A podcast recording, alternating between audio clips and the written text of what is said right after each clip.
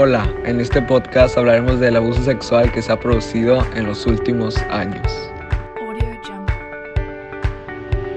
Es decir, les explicaremos algunos casos reales que han sucedido de diferentes testigos.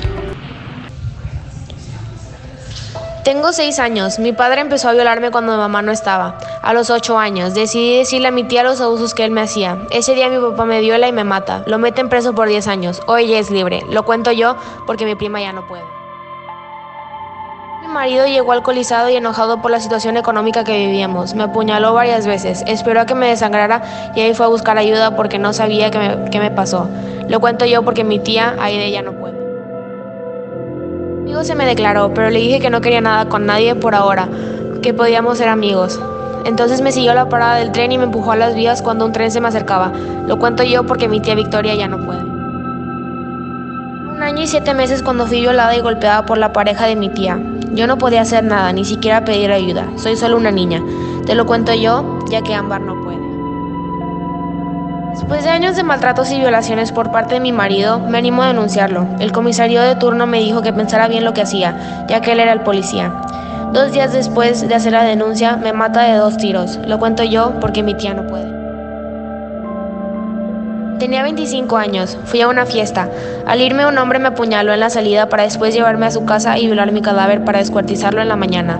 Me encontraron en diferentes botes de basura. Lo cuento yo porque se leen olivas, ya no puede. Tenía 14 años, iba de camino a la escuela, cuando entre tres jóvenes me tomaron a la fuerza y me llevaron a un terreno baldío en el cual me golpearon, torturaron, violaron y después quemaron viva para que no descubrieran mi cuerpo. Lo cuento yo porque mi prima ya no puede. Muchas veces tomamos estos temas a la ligera, ya que no nos han pasado ni hemos sentido lo que estas mujeres sienten. Cinco o diez mujeres a son acostadas y perseguidas de sus casas, y dos de esas cinco son violadas y asesinadas. La sociedad normaliza mucho los comentarios machistas que pueden ser tomados como chiste para algunos, pero para otras personas son una realidad. Y el machismo, aunque no lo creamos, es el principal asesino de muchas mujeres en el mundo.